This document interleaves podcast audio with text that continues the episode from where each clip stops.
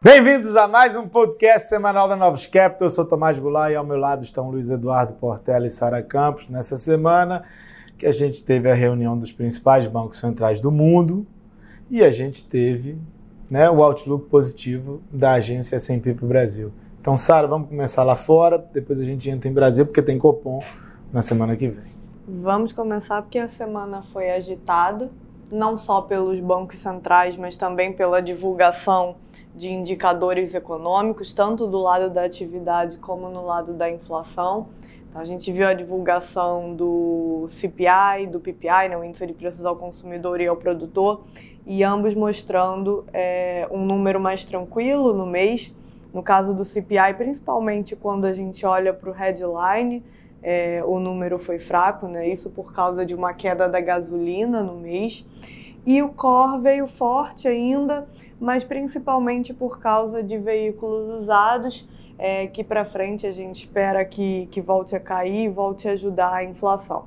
Então, no mês em si, a gente vê os dados de inflação um pouco melhores, né? É inegável que é, teve alguma melhora, até quando a gente olha para as métricas é, subjacentes que, que os FEDs regionais divulgam, elas estão é, dando uma sinalização mais positiva, mas apesar disso, é, o que é interessante é que quando a gente olha para a mensagem dos bancos centrais essa semana, e aí isso vale tanto para o Fed, né, para o Banco Central Americano, quanto também para o Banco Central Europeu, é que eles estão ficando mais preocupados é, com a inflação no médio prazo. Então, é, não é que os bancos centrais não acreditam que está acontecendo progresso. Esse progresso está acontecendo. Só que o, daí a ele ser suficiente para a gente atingir a meta de inflação é uma discussão diferente e também é uma mensagem difícil de ser é, passada para os mercados. Né? O Fed tentou, o, o Powell tentou também na conferência de imprensa, é, quando eles divulgaram as novas projeções econômicas, teve uma revisão é, significativa da inflação é, para cima, principalmente da inflação core. Então, para esse ano, subindo de 3,6% para 3,9%. E no dot plot, né, que é onde cada membro coloca a sua projeção individual de taxa de juros para frente, a gente tem uma, um número bastante grande é, enxergando a necessidade de mais aperto monetário. Então, como o próprio Powell usa na conferência de imprensa, é, quase todos os participantes enxergam que você tem que continuar é, subindo os juros. Né? Tem quatro membros esperando é, mais uma alta e tem 12 membros esperando é, duas altas ou mais. Então é bastante, é, é bastante gente enxergando essa é, maior necessidade de aperto monetário. E o, o, porquê que a gente entendeu que isso, que isso acontece, né, que isso aconteceu? Porque quando a gente olha para o balanço de risco nas projeções, é, eles ficaram mais balanceados, né? Então, é, os, riscos em torno, os riscos em torno do crescimento do PIB, em comparação com março, que eram vistos como baixistas, é, agora estão mais balanceados. E a mesma coisa quando a gente olha para a inflação, apesar da revisão altista, o, o, o, risco ainda é visto como a inflação ficar além desse patamar. Então, o, o que parece é que eles realmente ficaram surpresos com a resiliência da atividade econômica é, e com talvez a falta né, de efeito negativo é, em relação ao evento, aos eventos bancários.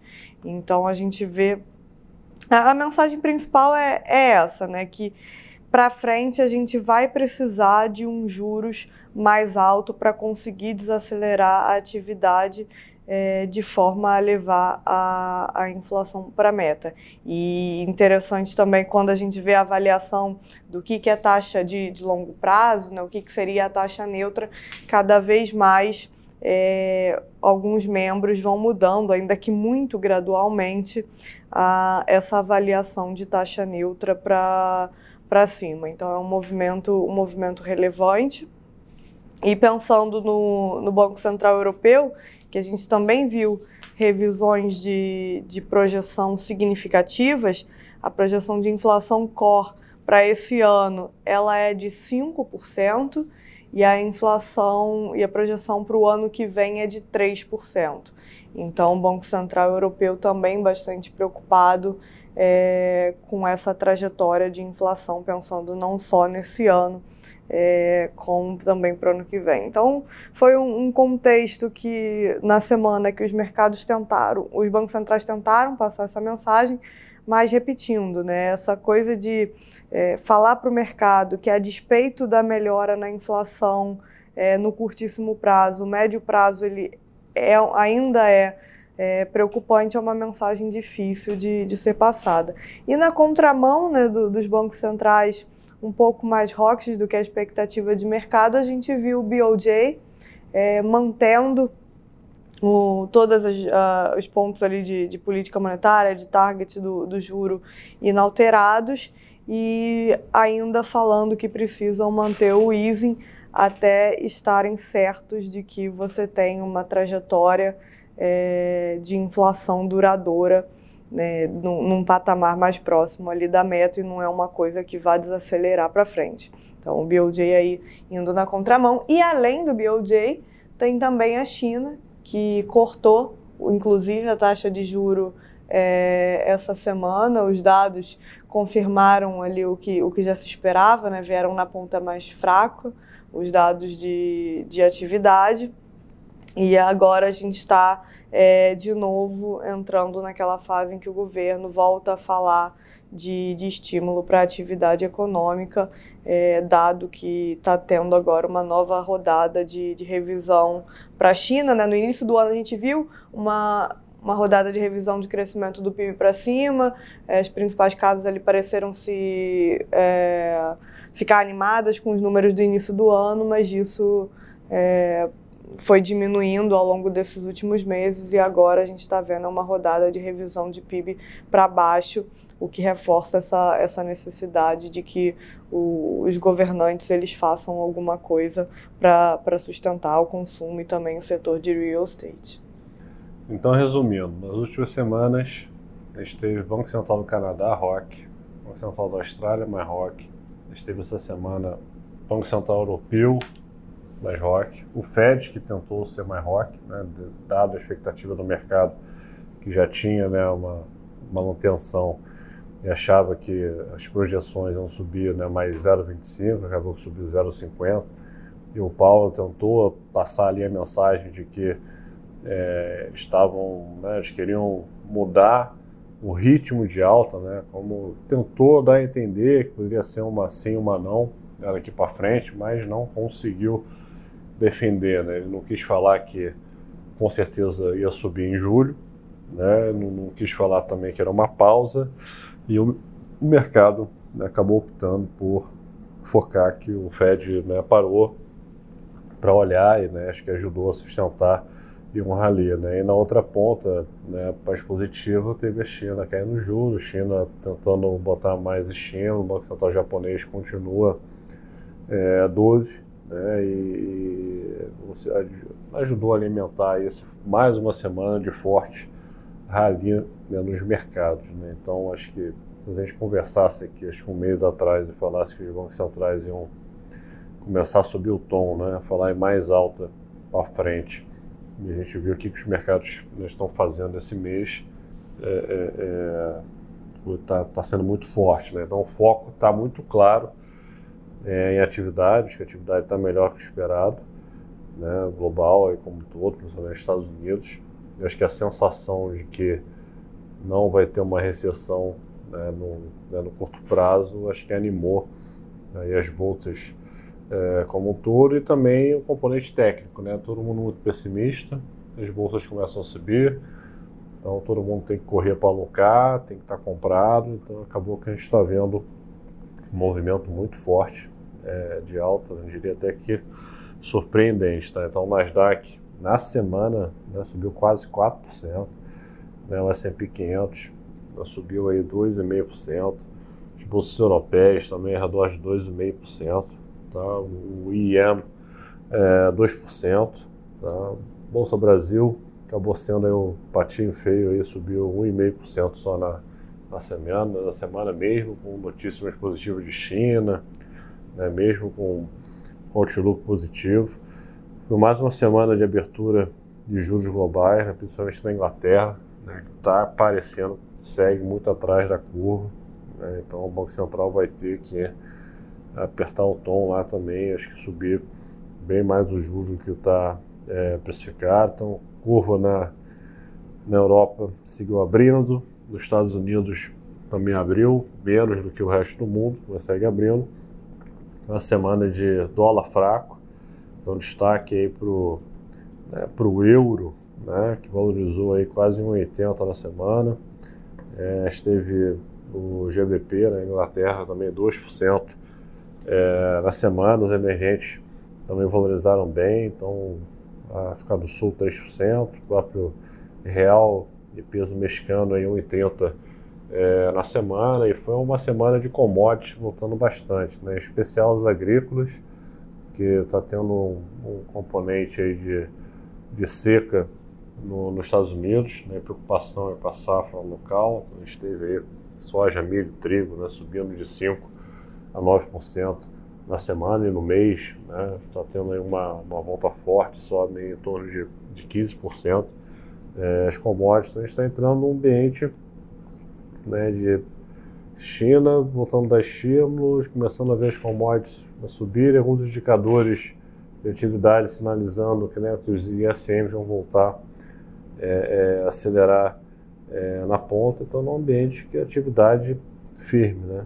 Então a gente não consegue enxergar uma inflação convergindo no mundo, nessa parte de serviços, se a gente não tiver é, é uma recessão. Né? Então vamos acompanhar os próximos indicadores para ver se essa pernada de melhora é, nos mercados vai, vai continuar nas próximas é, semanas. Aí só para fechar aqui de Brasil, esteve aqui a parte de juros, é, né, teve uma leve realizada, né, abriu um pouquinho na ponta, a gente vai ter o Copom semana que vem, né, então tá, tá chegando, é, acho que vai ser uma reunião super importante, né, para ver se se confirma as expectativas que ele vai abrir a porta aí para sinalizar uma chance de queda, né, Tomás?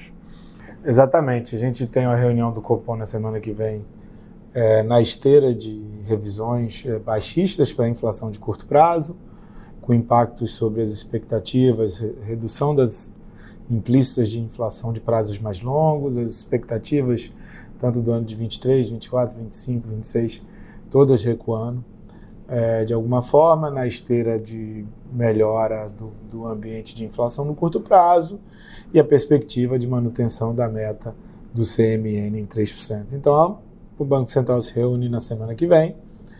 É, a, o que a gente espera é uma manutenção da taxa em, é, no patamar atual, mas com indicações é, de que na próxima reunião as condições vão estar dadas para que se comece um ciclo de corte é, da taxa de juros. Tá? Então, eles vão querer ver continuidade de queda nas expectativas de inflação, vão querer ver os núcleos de inflação se eles vão seguir melhorando, e ao que tudo indica, eles vão seguir melhorando. A gente tem uma projeção aí de menos 0,15 para o IPCA de junho, bem baixo. A gente viu os IGPs ainda negativos.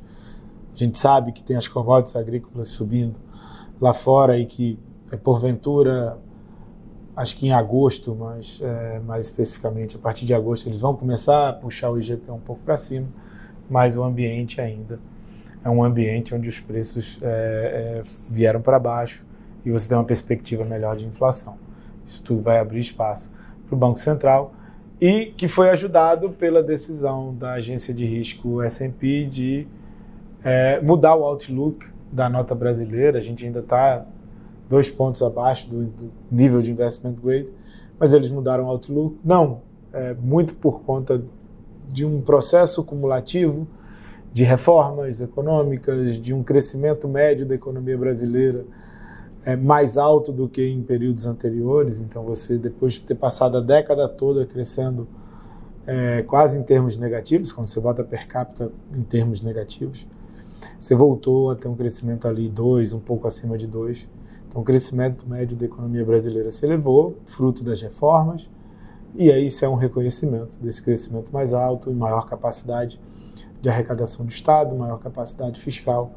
Então, é, é, você teve a mudança de outlook, ele ainda não teve upgrade, é, é um primeiro passo, a gente ainda tem dois pontos abaixo do investment grade, mas é um referendo super importante para a economia brasileira de que as coisas de alguma forma estão caminhando corretamente. A gente teve os dados de atividade, os primeiros dados referentes a abril, a gente viu uma parte de comércio um pouco mais fraco, a parte de serviços também um pouco mais fraco depois de ter ficado muito forte aí no primeiro trimestre do ano, mas a expectativa ainda é do segundo tri ter variação positiva de PIB e a gente sustenta a nosso, nossa projeção de 2% de crescimento para o ano.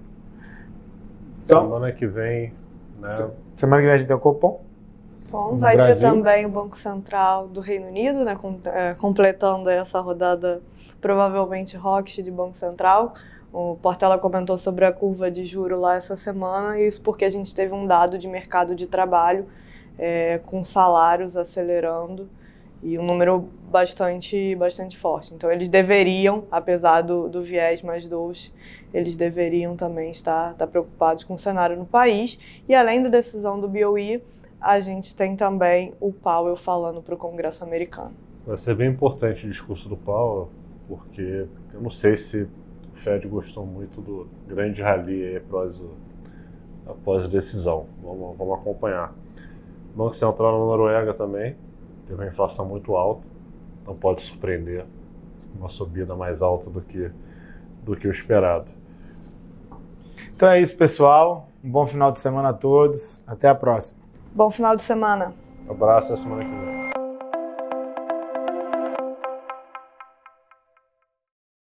A Novos Capital, gestora de recursos limitada, não comercializa nem distribui cotas de fundos de investimento ou qualquer outro ativo financeiro. Este podcast não constitui uma oferta de serviço pela Novos e tem caráter meramente informativo. A Novos utiliza informações de fontes que acredita serem confiáveis, mas não se responsabiliza pela exatidão de quaisquer das informações assim obtidas e utilizadas neste podcast, as quais não foram independentemente verificadas. Estas informações podem estar desatualizadas ou sujeitas a opiniões divergentes. Este conteúdo não constitui uma opinião ou recomendação, legal ou de qualquer outra natureza, por parte da Novos, e não leva em consideração a situação particular de qualquer pessoa. A utilização das informações aqui contidas se dará exclusivamente por conta e risco de seu usuário. Antes de tomar qualquer decisão acerca de seus investimentos, a Novos recomenda ao interessado que consulte seu próprio consultor legal.